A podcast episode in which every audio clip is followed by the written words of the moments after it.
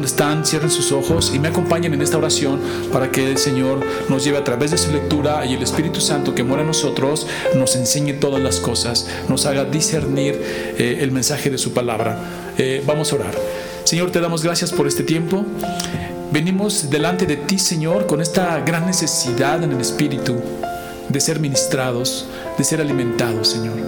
Venimos eh, en tu presencia, Señor, en la comunión de los santos, a recibir alimento espiritual. Queremos, Señor, que tú nos lleves en tu escritura y que a través de ella, Señor, nos muestres las cosas conforme a tu gracia. Sabemos que tú lo hará según la necesidad de cada uno, Señor. Permite que tu eh, palabra sea predicada eh, claramente, Señor, positivamente. Y, Señor, que esto eh, sea llevado a nuestro corazón de tal manera que entre en lo más profundo, Señor, y salgamos y terminemos hoy el culto, Señor, diferentes, con algo en nuestro corazón. En tus manos nos ponemos, Señor. Bendice a todos los que llega este mensaje, Señor, y, gracias porque me das el privilegio de compartir tu palabra. En tus manos nos ponemos en el nombre de Cristo Jesús. Amén.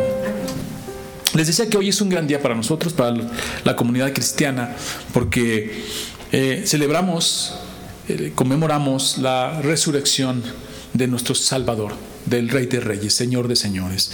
Y la meditación sobre la, de este sermón de esta mañana va a estar en lo que ya el hermano Eduardo nos leyó, que es Lucas 23, eh, de, capítulo 50 hasta el 24, versículo 12.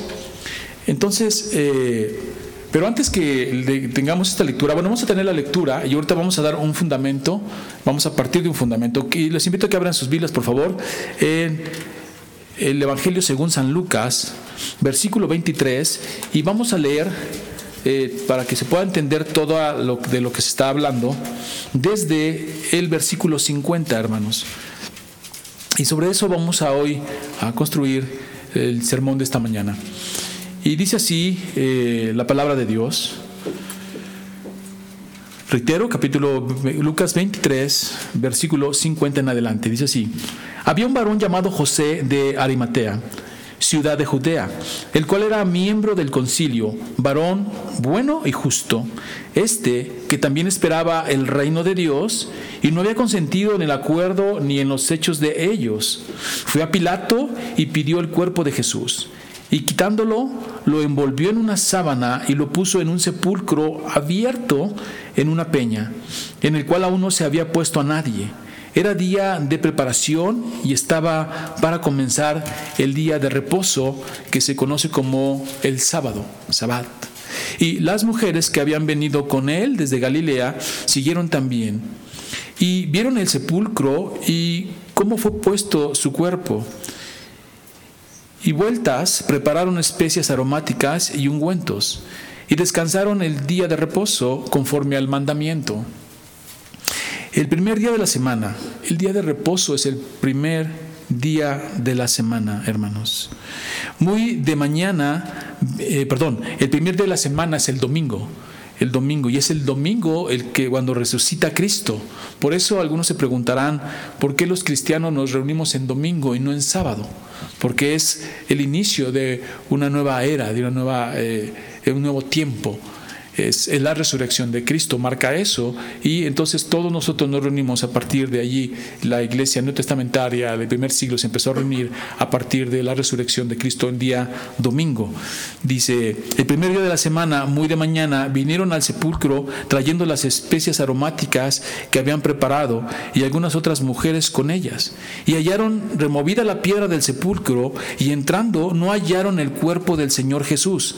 Aconteció que estando ellas perplejas, por esto, he aquí se prepararon, eh, se pararon junto a ellas dos varones con vestiduras resplandecientes. Y como tuvieron temor y bajaron el rostro a tierra, les dijeron, ¿por qué buscáis entre los muertos al que vive? No está aquí, sino que ha resucitado. Acordaos de lo que os habló cuando aún estaba en Galilea diciendo, es necesario que el Hijo del Hombre sea entregado en manos de hombres pecadores y sea crucificado y resucite al tercer día. Entonces ellas se acordaron de sus palabras y volviendo del sepulcro, dieron nuevas de todas estas cosas a los once a los once discípulos y a todos los demás. Eran María Magdalena y Juana y, María, madre de Jacobo, y las demás con ellas, quienes dijeron estas cosas a los apóstoles. Mas a ellos les parecía locura las palabras de ellas y no las creían. Pero levantándose Pedro, corrió al sepulcro y cuando miró dentro, vio los lienzos solos y se fue a casa maravillándose de lo que había sucedido. Amén. Ahí está la historia narrada por eh, Lucas, eh, conocido como un historiador. Y Vamos a meditar sobre esta historia, pero primero quiero poner el fundamento, eh, esto de la resurrección, y luego ya mirar la historia y mirarla a través ya de este conocimiento de lo importante que es entender la resurrección. Y para eso eh, quiero que vayamos, por favor, a lo que dijo el apóstol Pablo en la primera carta a los Corintios, capítulo 15, versículo 13 y 19. ¿Por qué, hermanos? ¿Por qué es importante? Porque este es un hecho histórico. Es algo que sucedió. No es un mito, no es algo que narran las personas, cuentan o, dice la leyenda, sino es algo histórico, eh, escrito y corroborado. Y ahí está la evidencia. Y es muy importante que, porque nuestra fe depende completamente de ese hecho histórico. Dice el apóstol Pablo en 1 Corintios capítulo 15, versículo 13 al 19. Porque si no hay resurrección de los muertos, tampoco Cristo resucitó. Y si Cristo no resucitó, vana es entonces nuestra predicación, vana es también nuestra fe. Y somos hallados falsos testigos de Dios, porque hemos testificado de Dios que Él resucitó a Cristo, al cual no resucitó. Si en verdad los muertos no resucitan, tampoco Cristo resucitó. Y si Cristo no resucitó, vuestra fe es vana aún estáis en vuestros pecados. Entonces también los que durmieron en Cristo perecieron en Él. Si en esta vida solamente esperamos en Cristo, somos los más dignos de conmiseración de todos los hombres. Y me encanta cuando el apóstol Pablo dice, si en esta vida solamente esperamos en Cristo. Y allí, hermano, es donde nos contamos todos nosotros. Allí es todo aquel que se sustenta ser cristiano entra en, este, en, esta, en esta frase. Si en esta vida solamente esperamos en Cristo, porque eso somos nosotros. Nosotros solamente esperamos en Él, por Él y para Él. Nosotros únicamente nuestra fe, nuestra confianza está depositada en Cristo. Solamente, no hay nadie más, solo en Él y para Él. Él es nuestro sustento, Él es nuestra consolación, Él es nuestro fundamento. Él es nuestro noble sostén. Dice, y si no resucitó, dice, entonces, pobrecito de nosotros, es casi casi lo que está diciendo, pero Cristo resucitó. Cristo resucitó. Y eso es importante. Eh, ese es el hecho histórico, porque si no nuestra fe no tendría sentido. Y los que esperamos únicamente en Cristo, nada más. Nosotros no descansamos en el mundo, en la paz que da el mundo, en las cuentas bancarias, en los bienes, en las cosas del mundo. Nosotros descansamos en Cristo Jesús, Señor nuestro. Únicamente esperamos en Él.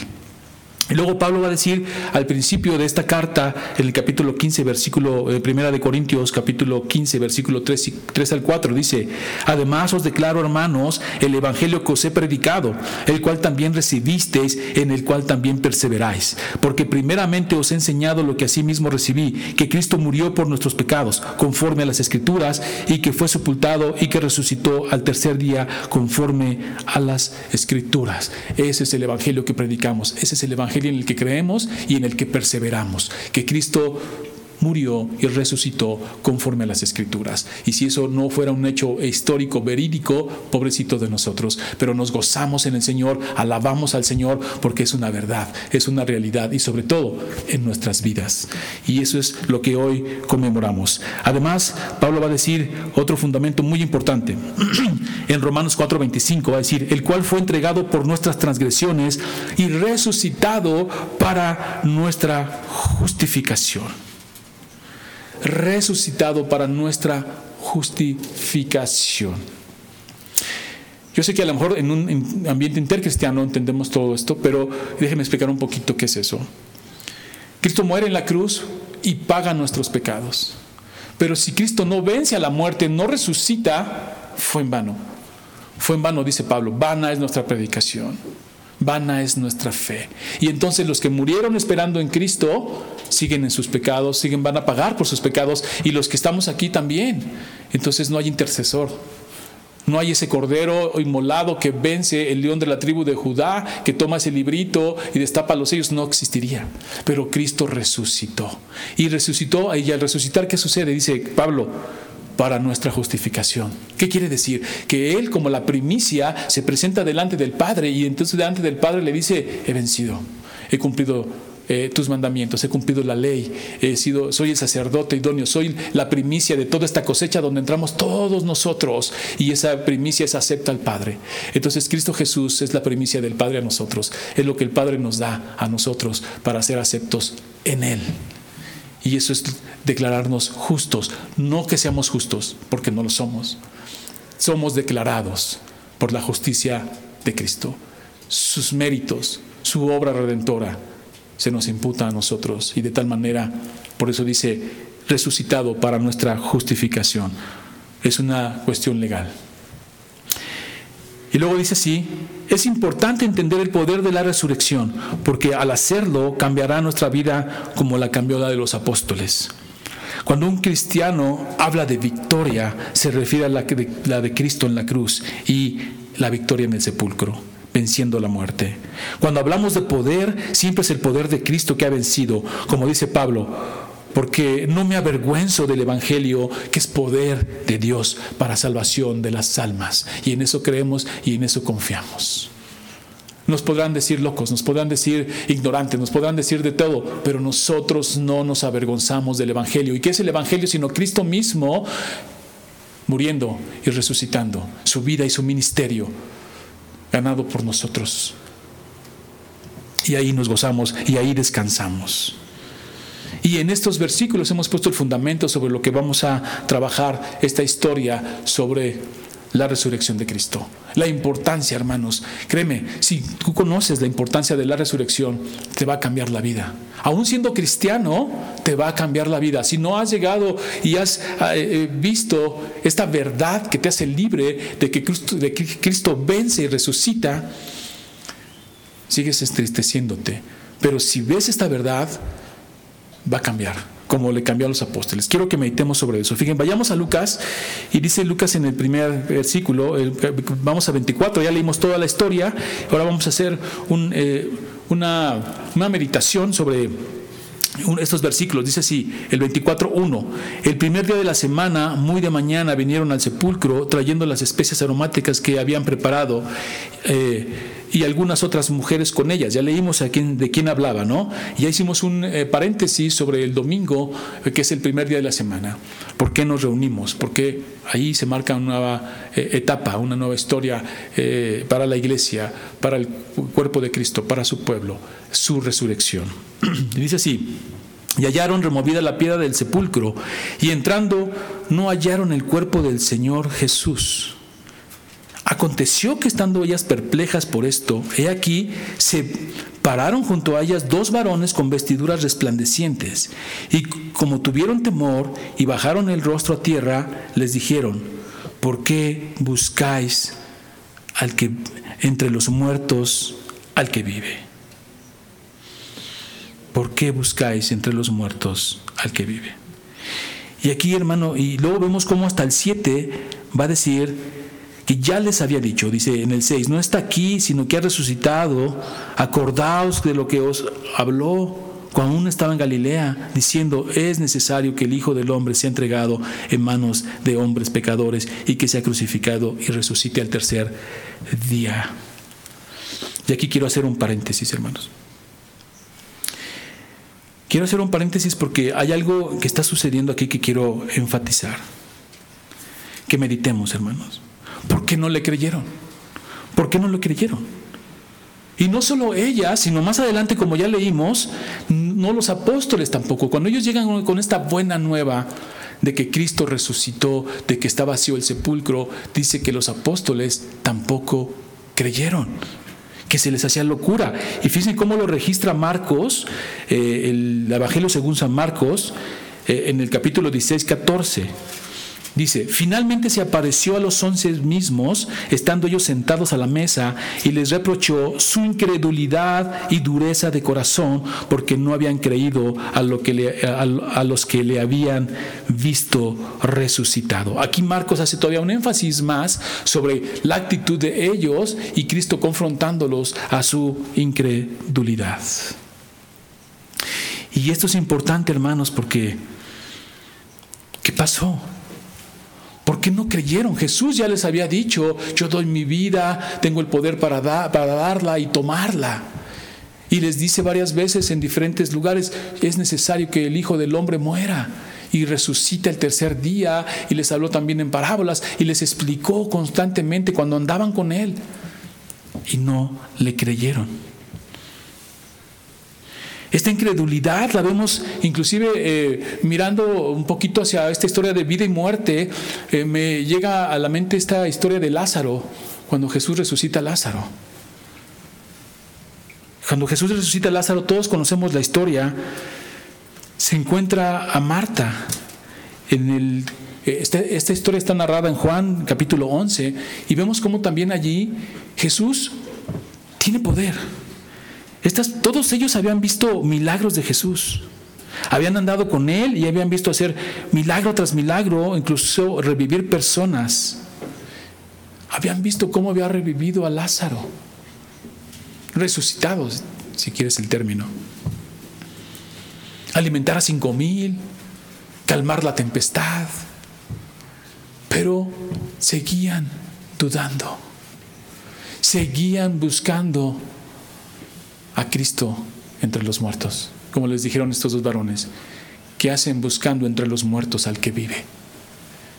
Hay algo de incredulidad ahí que todavía está en sus corazones. Y ya en Marcos leímos esa cita donde les dice, por su incredulidad y dureza de corazón.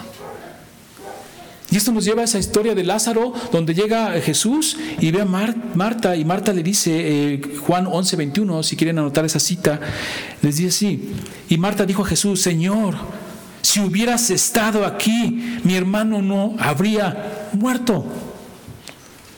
No habría muerto. Imaginen eso. Es como un reclamo, ¿no? Si hubieras estado aquí, como decimos, el hubiera no existe. Pero Jesús sabía lo que iba a hacer y que iba a resucitar a Lázaro, pero ella tenía dudas. Dudaba y hay un reclamo de parte de Marta. Dice, si hubieras estado aquí. Luego en el eh, Evangelio según San Juan 11:36 eh, nos narra y dice así, dijo Jesús, quitad la piedra. Marta, la hermana del que había muerto, le dijo, Señor, hiede ya, porque es de cuatro días. Jesús le dijo, no te he dicho que si crees, verás la gloria de Dios. Marta sabía que tenía poder, pero dudaba de que lo pudiera resucitar.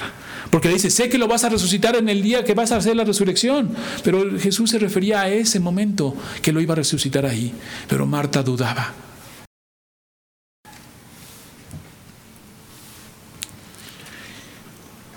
La misma incredulidad de los apóstoles se mostraba allí y los apóstoles también. Y Jesús se los reprochó y les dijo, por su incredulidad y dureza de corazón. Y esto es importante sobre el relato, hermanos, porque hay un aspecto ahí que quiero yo manejar de una manera metafórica. Porque es literal, ellos van a la tumba, las mujeres, y los varones le dicen, ¿por qué buscan entre los muertos al que vive? Y metafóricamente muchos, muchos todavía hermanos en Cristo, muchas personas que llegan a Jesús y que conocen su poder y que han visto milagros en su vida, la magnificencia de lo que es Él, todavía buscan entre los muertos al que vive. Todavía hay incredulidad del poder de Dios. Todavía dudamos en situaciones difíciles, en situaciones complicadas y buscamos entre los muertos al que vive. Todavía algunos dudan. Algunos saben que Cristo es todopoderoso, incluso lo han visto hacer milagros en sus propias vidas y siguen, siguen dudando. No han entendido el poder de la resurrección. Es por eso que el mensaje de la resurrección cobra relevancia. Como dijo Pablo, si Cristo no resucitó, vana es nuestra fe, pero más aún resucitado, Cristo vive y vive en nuestro corazón. Pero nosotros tenemos que ver este mensaje de la resurrección como algo que pondera al cristiano, como que algo que fortalece al cristiano, algo que le da, como le dio a los apóstoles, esta situación en la que a partir de ese momento y en adelante ellos dieron su vida por Cristo, se entregaron completamente y predicaban y predicaban a Cristo y a Cristo resucitado.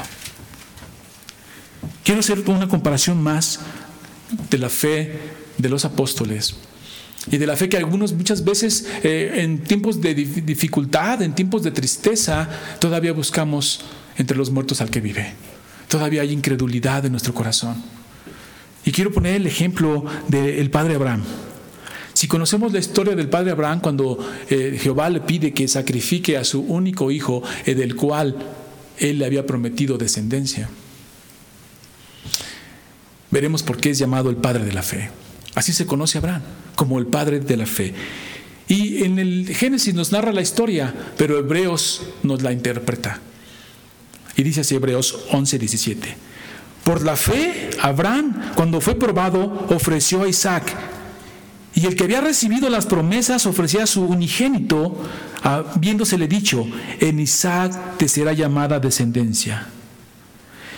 Y todos conocemos esa historia que se le manda eso a Abraham y llega ya con el cuchillo para degollar a Isaac. En Génesis no nos dice qué está pensando ni qué está pasando en Abraham, pero Hebreo sí lo interpreta, dice, pensando que Dios es poderoso para levantar aún de entre los muertos, de donde en un sentido figurado también lo volvió a recibir. ¿Se dan cuenta? ¿Se dan cuenta de esa fe de que, que hoy conocemos como el padre de la fe de Abraham? De tal manera que le dijo, dame a tu único hijo. Y pues si tú me dijiste que de él iba a haber descendencia, pues estoy seguro que lo vas a revivir. Y va Abraham y sin dudar lo va a matar. Y si vemos el relato, Abraham no dudó y levantó la mano con la daga y escuchó una voz que le, que le dice, Abraham, Abraham. Y él respondió, heme aquí. Y dijo, no extiendas tu mano sobre el muchacho ni le hagas nada, porque yo conozco que temes a Dios, por cuanto no me rehusaste, tu hijo, tu único hijo. Él, ya, él tenía una fe plena, por eso se conoce como el padre de la fe sabía que lo resucitaría. Y eso es lo que les, falta todavía y le falta a los apóstoles en ese momento de esa historia de ese periodo en el que están, eh, Jesús los está moldeando, los está trabajando, como a ti, como a mí, que muchas veces situaciones difíciles, complicadas, tenemos cierta incredulidad, conocemos su poder, conocemos eh, que ha resucitado, que ha vencido, conocemos que si mueres hoy, mañana, estás, eh, vas al cielo y estás con Él en su presencia en gozo, conocemos todo eso, pero de repente dudamos y de repente buscamos al que, entre los muertos, al que vive. Y no debe ser así. Y luego vuelve el texto en, Marcos 24, eh, eh, perdón, Lucas 24, 6, dice así, no está aquí, sino que ha resucitado, acordado de lo que os habló cuando uno estaba en Galilea. Verso 7, diciendo, es necesario que el Hijo del Hombre sea entregado en manos de los hombres pecadores y que sea crucificado y resucite al tercer día. Ya se los había dicho. Sin embargo, ¿qué pasa en ese lapso de tiempo con los discípulos? Se van, se dispersan. Y dice la palabra que era para que se cumpliera lo que la profecía decía, las escrituras decían de eso. Irán al pastor y las ovejas se dispersarán. Pero había un gran duelo en ellos, había una gran tristeza.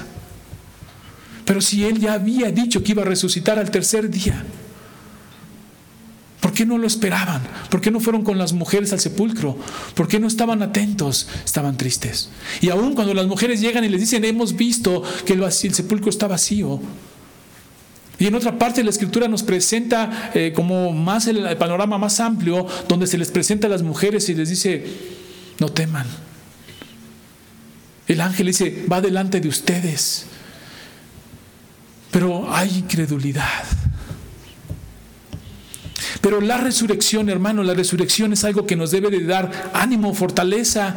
Y como a los apóstoles les pasó, después de eso, predicaron y predicaron sin miedo. Dice el 8 al 11, les dijeron a los apóstoles y les parecía locura las palabras de ellas. Y luego ya en el verso 12 dice, pero levantándose Pedro, corrió al sepulcro y cuando miró dentro, vio los lienzos solos y se fue a casa maravillándose de lo que había sucedido. Y después vemos como esta verdad, hermano, de la resurrección cambia a Pedro. Ahora Pedro predicaría miles. No tendría miedo a la muerte, a la persecución, a la tribulación, al hambre o a la desnudez. Ahora predicaría en las calles, sinagogas y predicaría el escándalo de la cruz, el escándalo de la resurrección. Porque hoy tú te puedes parar y predicar y decir, Cristo resucitó. Y parece que no dijo, no se dijo nada, parece que todo el mundo dice, sí, está bien, ¿y? Pero en el tiempo predicar la resurrección del cuerpo era una locura. Porque la filosofía, los filósofos de ese tiempo ya decían que el alma no moría. Ya se pensaba así, el alma no muere, pero el cuerpo sí. Y los apóstoles predicaban en las calles a Cristo resucitado. Y era un escándalo. Un escándalo, hermano. ¿Por qué? Porque hablaban de una resurrección del cuerpo. Pero esta resurrección, hermanos, de que Cristo vence a la muerte, es la promesa por la cual nosotros hoy vivimos y tenemos que vivir en paz, en amor, en tranquilidad. ¿Por qué? Porque a veces se piensa, como dice Pablo también, si Cristo no hubiera resucitado y si no hubiera resurrección, comamos, bebamos, hagamos lo que hagamos, no va a pasar nada pero más aún Cristo resucitó. Entonces ahí es donde nosotros descansamos. ¿Por qué? Porque ¿qué pasaría, hermano, si te tocó vivir una vida aquí con tus males, como el Lázaro, el mendigo? ¿Qué pasaría? Y a otro le tocó vivir sus bienes como el rico. ¿No hay esperanza? Qué tristeza, ¿no? Uno sus bienes y a ti tus males. Pero vemos en la resurrección como eh, muere Lázaro, va al seno de Abraham, muere el rico, también va al seno, pero en otra parte, y lo ve a Lázaro gozándose en el Señor. Y el rico en tormento. Y le dice a Abraham, tú recibiste tus bienes en la tierra y él sus males, ahora él recibirá sus bienes. Y esa es esperanza. Y luego vemos que nos van a dar un cuerpo renovado, un cuerpo que, en gloria, como se leía hoy, inmortal, sin relación al pecado, que no se enferma. Porque dice la palabra de Dios que en el cielo no habrá llanto, ni tristeza, ni dolor. Este cuerpo no será en relación como hoy lo conocemos, que se degrada, que es corruptible, dice la palabra se enferma. No, hermano. Nos darán un cuerpo glorificado como el de Cristo. Y entonces sí, esa resurrección, cuando venga Cristo en toda su gloria, en toda su magnificencia, dice que los que murieron en Cristo resucitarán primero. Y después los que estén allí, vivos, dice, serán transformados en un abrir y cerrar de ojos. Y juntos estaremos con el Señor. Qué hermoso, qué hermoso. Y entonces esa predicación esa fe, esa esperanza, ese evangelio llega a la vida de los apóstoles y predican por miles. ¿Y sabes cómo murieron? Cruentamente. Cruentamente. Los apóstoles murieron, solo uno o dos no, pero los demás murieron cruentamente. Y mucha gente ha muerto por esta verdad. Mucha, hermano. Mucha gente. Porque es una verdad en sus vidas. Predicar a Cristo crucificado. Resucitado también. Ahora las palabras de Jesús les había dicho, porque todo aquel que quiera salvar su vida la perderá y todo el que pierde su vida por causa de mí la hallará. Esas palabras se las acababa de decir, se las dijo a Pedro cuando Pedro le dijo, tú eres el Cristo. Y después cuando le dice que él tiene que morir resucitar y padecer, le dice que no te suceda eso. Y le dice, apártate de mí, Satanás. No estaba dispuesto Pedro todavía a dar su vida y, y a exponer todo. Entonces Jesús le dice esto. El que quiera hallar su vida, la perderá. El que quiera salvar su vida, la perderá. Y todo aquel que pierda su vida por mi causa, la hallará. Mateo 16, 25. Y con esta verdad de la resurrección, no tenemos más que gloriarnos y gozarnos en el Señor.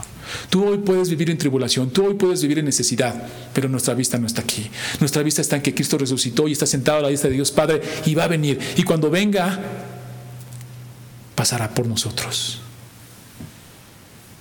Sí, y lo estamos esperando. Estamos anhelando su regreso. Estamos en la inminente venida de Cristo. Todo el día, todos los días nos levantamos y diciendo, Señor, cuando tú quieras, Señor, ya estoy listo. Como Pablo lo dijo, yo anhelo estar con el Señor. ¿Por qué? Porque la resurrección era una verdad para Cristo. Y entonces Pablo va a decir, para mí el vivir es Cristo y el morir, ¿qué es? Ganancia. El morir es ganancia. Porque sabemos lo que sigue. Sabemos que si hemos recibido aquí nuestros males, como dice Jesús, recibiremos nuestros bienes. Pero nuestra esperanza debe estar en Él. Sabemos que si te tocó un cuerpo doliente, un cuerpo sufriente, allá se recibirás un cuerpo en gloria y para estar siempre con el Señor. Y eso es lo que el mensaje de la resurrección viene a la vida de los apóstoles y los transforma. Y entonces podemos decir, como dijo eh, Pablo en 1 Corintios 15, 55, ¿dónde está, oh muerte, tu aguijón? ¿Dónde, oh sepulcro, tu victoria? Y un poquito antes dice, sorbida es la muerte en victoria. Y esa es la victoria de la resurrección que debe ser en tu vida y en la mía y en todo aquel que se ostente de decir que es cristiano. La resurrección de Cristo. Porque nuestra fe no es vana, porque Cristo resucitó, más aún está sentado con el Padre preparando un lugar para ti, para mí. Y ese es nuestro aliciente. Nos levantamos todos los días y anhelamos al Señor. Levantamos nuestro cuerpo, te anhela, dice el salmista. Mi alma tiene sed de ti. Y eso es lo que hacemos. Y eso es lo que pondera. Y mucha gente ha dado su vida por esta verdad. Mucha gente a través de las persecuciones, a través de la tribulación, no le importa morir, porque sabe que Cristo venció la muerte. Y que para nosotros la muerte es un paso nada más, para estar en gloria con el Señor. Alabado sea el Señor. Oremos. Señor, te damos gracias por este tiempo, porque tú eres bueno, Señor. Te damos gracias por tu victoria, por esta victoria lograda en la cruz, despojando todas las potestades, dominios, ridiculizándolos allí, Señor, en una imagen débil pero siendo fuerte. Y luego en el sepulcro venciendo a la muerte, Señor, de la cual muchos hoy tienen miedo. Y liberas a los que por miedo a la muerte están sujetos a ella y al pecado. Gracias Señor por tu victoria. Gracias por tu justificación en, la resurrección. Gracias porque tú eres esta primicia presentada al Padre, donde toda la cosecha es bendita y todos nosotros somos esa cosecha, Señor. Señor, que esta verdad de la resurrección sea en nuestro corazón y que no tengamos miedo a nada, Señor. Como dice el apóstol Pablo, a estas leves tribulaciones pasajeras. Porque lo más importante ha sido ganado por ti y es la vida y la vida eterna en gloria contigo. En Cristo Jesús. Amén. Dios los bendiga, hermanos.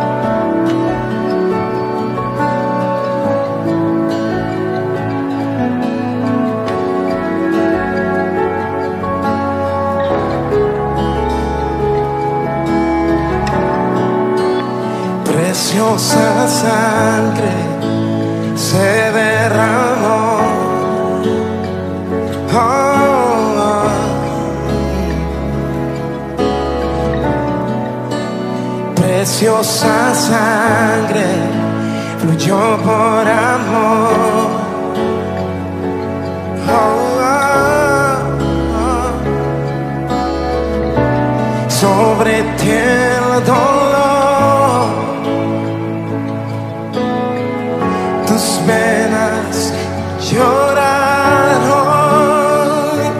Jesús, Jesús.